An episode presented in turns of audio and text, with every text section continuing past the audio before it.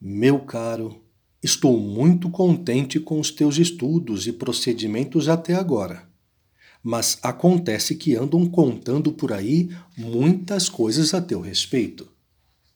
Dizem que você conhece os pensamentos dos outros, que adivinha o dinheiro que tem no bolso. Faz ver branco o que é preto, sabe das coisas antes que aconteçam, e por aí afora. Isso dá o que falar de você. E houve quem suspeitasse que você se serve de magia, podendo haver nesses fatos uma intervenção do diabo. Agora me diga, quem te ensinou tudo isso?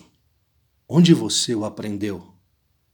Diga-me tudo de maneira confidencial. Garanto que eu não me servirei disto senão para fazer o bem a você.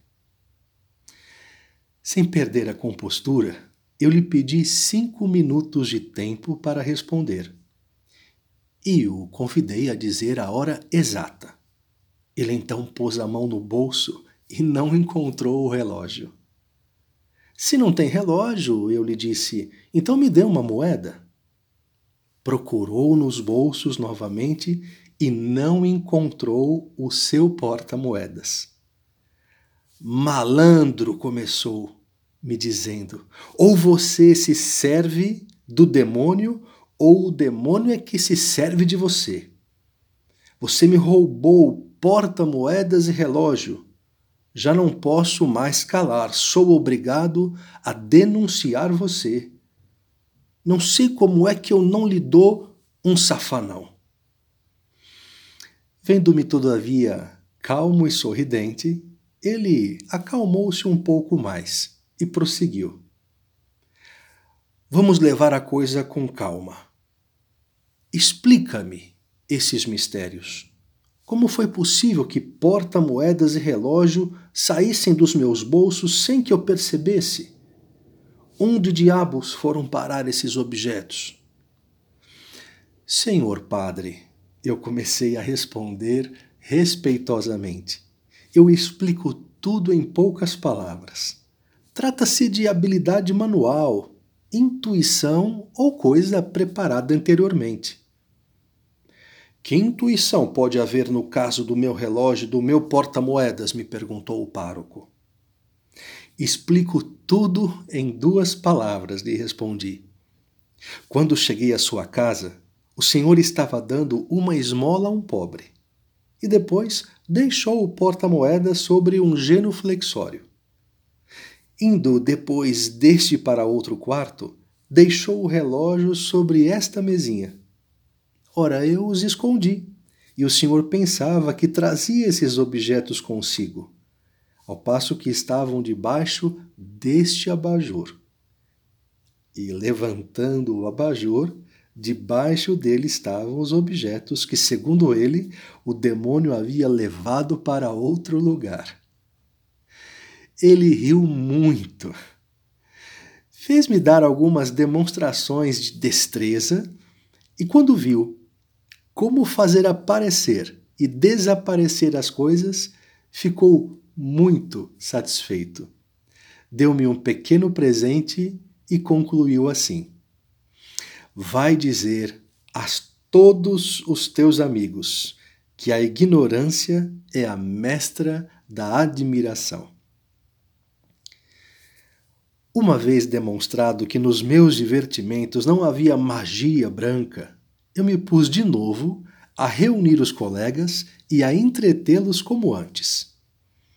Aconteceu nessa ocasião que alguns punham nas nuvens um saltimbanco que havia dado um espetáculo público com uma corrida a pé, atravessando a cidade de Chieri de uma extremidade à outra em dois minutos e meio, quase o tempo empregado por um trem a grande velocidade. Sem medir as consequências de minhas palavras, disse que gostaria de competir com ele. Um colega imprudente foi logo contar ao saltimbanco. E assim eu me vi comprometido num desafio. Um estudante desafia um corredor profissional. O lugar escolhido foi a avenida de Porta Torinese. A aposta era de 20 moedas. Como eu não tinha esse dinheiro, vários amigos pertencentes à Sociedade da Alegria vieram em minha ajuda. Juntou-se uma multidão de gente para assistir. Começa a corrida e o rival ganhou alguns passos à frente. Porém, recuperando o terreno, deixei-o tão atrás de mim que ele, no meio da corrida, parou e deu a competição por perdida. Ele me disse então: Eu te desafio a saltar. Aceitamos o desafio.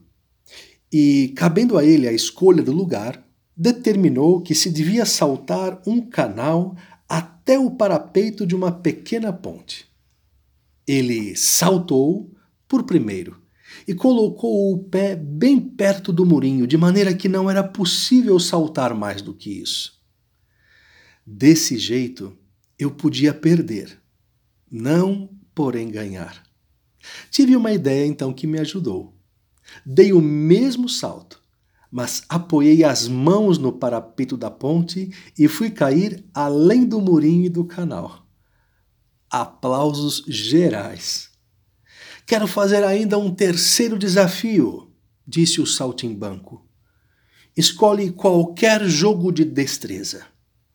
Aceitei e escolhi o jogo da varinha mágica, com aposta em dinheiro.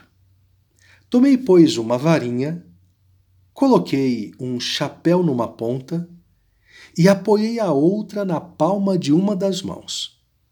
Depois, sem tocá-la com a outra, eu a fiz saltar para a ponta do dedo mínimo, do anelar, do médio, do indicador, do polegar.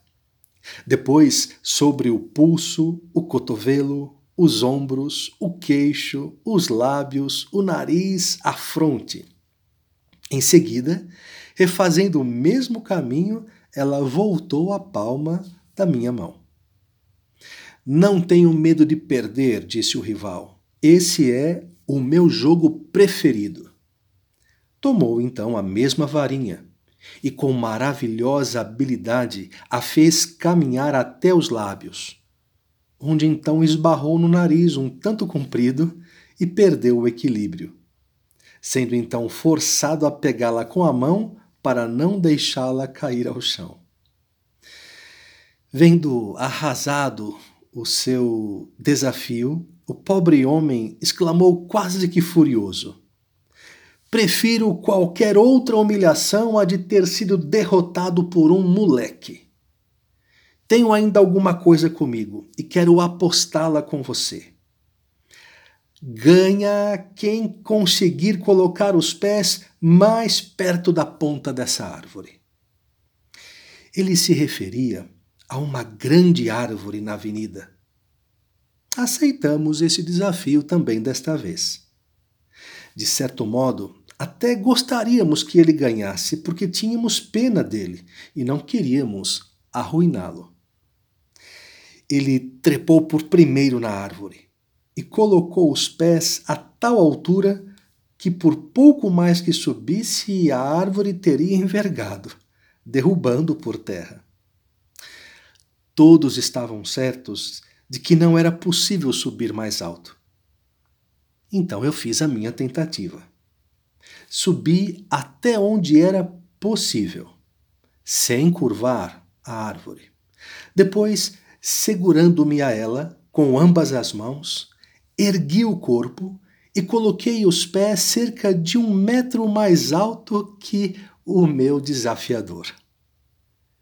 Quem é que poderia descrever os aplausos da multidão naquele momento, a alegria dos colegas e a fúria do saltimbanco? e o meu orgulho por ter saído vencedor, não dos meus amigos, mas de um campeão de charlatões. Em meio, porém, à grande tristeza dele, quisemos lhe proporcionar um conforto. Compadecidos do seu abatimento, nós lhe dissemos que nós lhe daríamos novamente todo o dinheiro que havíamos ganhado dele, caso aceitasse uma condição. Isto é, que nos pagasse um almoço no albergue do Mureto. Ele aceitou agradecido. Nós fomos 22. Tantos eram aqueles que me seguiam. O almoço custou um pouco, mas ele pôde recuperar tanto mais. Foi, na verdade, uma quinta-feira muito alegre aquele dia. Eu me cobri de glória por haver superado em habilidade um charlatão. Muito contentes ficaram os meus amigos, que se divertiram a não mais poder com risos e, claro, depois com um bom almoço. Contente também deve ter ficado o saltimbanco, que conseguiu reaver quase todo o seu dinheiro e saboreou também um bom almoço. Ao separar-se de nós, agradeceu a todos, dizendo assim: Restituindo-me este dinheiro, vocês evitaram a minha ruína. Eu lhes agradeço de todo o coração. Conservarei de vocês boas recordações mas não farei mais aposta com estudantes.